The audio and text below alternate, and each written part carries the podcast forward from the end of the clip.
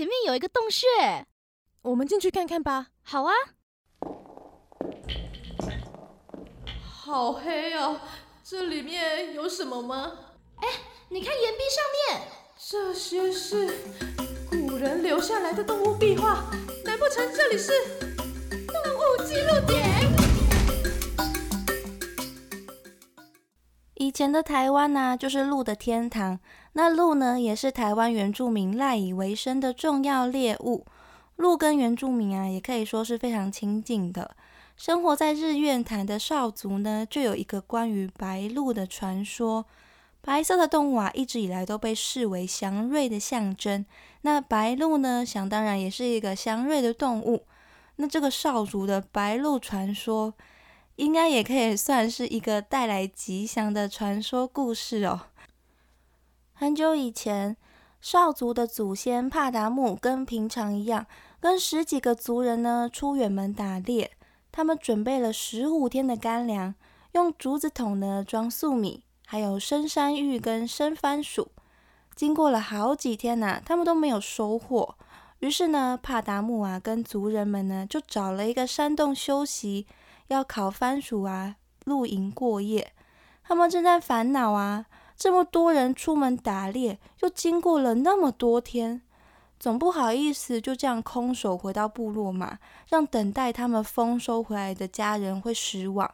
所以呢，他们虽然知道粮食已经剩不多了，但是他们还是要追捕猎物，而且企图心啊越来越强烈。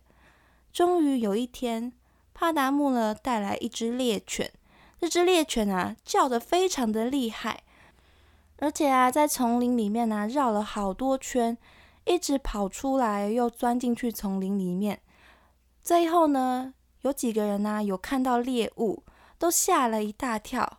原来啊，那个猎物呢不是大山猪，也不是野兔，而是一只从来没有见过的白鹿。这下子啊，大家精神啊都为之一振，开始全力的去捕捉这只白鹿。可是连续追了好几天呐，都没有找到。奇怪的是呢，这只猎犬却一直都不累，还是不停的呢去寻找这只白鹿。帕达木跟族人们呢，当然也很不甘心啊，不甘心这只肥美的白鹿就这样跑掉。于是他们又拿起了弓箭跟佩刀，继续的去追踪。只要猎犬一叫，他们就跟着去跑，一直跑到啊今天的南投县鱼池乡，终于啊又看到了白鹿的影子。白鹿往山下跑，大家也跟着追上去。那远远的看过去呢，那只白鹿啊，却突然跳进一条大河里面。猎犬呢，在河岸不停的吠叫，族人也游泳过河岸啊，去寻找那只鹿的踪迹，但是完全找不到任何动物的脚印。这时候天色渐渐的暗下来了，那只猎犬呢，也死心不再追了，直到河边拿去喝水。大家这个时候啊，又饿又渴，粮食呢全部都吃光了，也只好啊跟着狗狗呢一起到河边喝水。有的人呢觉得很热，也就顺便呢到河里面啊去泡泡冰凉的河水。在他们泡冰水的同时呢，脚边呢突然出现许多奇怪的鱼，不但啊不会怕他们，用脚怎么赶也赶不走。帕达木跟他的族人们啊，已经又累又饿了，现在呢又被这些鱼干扰，一气之下就拿起佩刀跟弓箭啊，往鱼群啊刺杀去。在大家饥饿之下，就想说：哎，这些怪鱼是不是也可以吃啊？因为他们都住在山上啊，只吃过山猪、兔子，还有一些鸟肉啊、蛇肉等等的，却没有吃过这种鱼肉。他们害怕吃了之后会生病或死亡，所以呢，他们把这些鱼啊就捞起来，拿到岸上面呢烤熟了之后，就由帕达姆先试吃。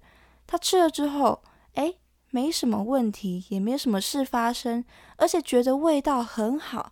于是大家就开始抓鱼、烤鱼，把吃不完的鱼呢晒成鱼干当做干粮，也就解决了回程食物的问题了。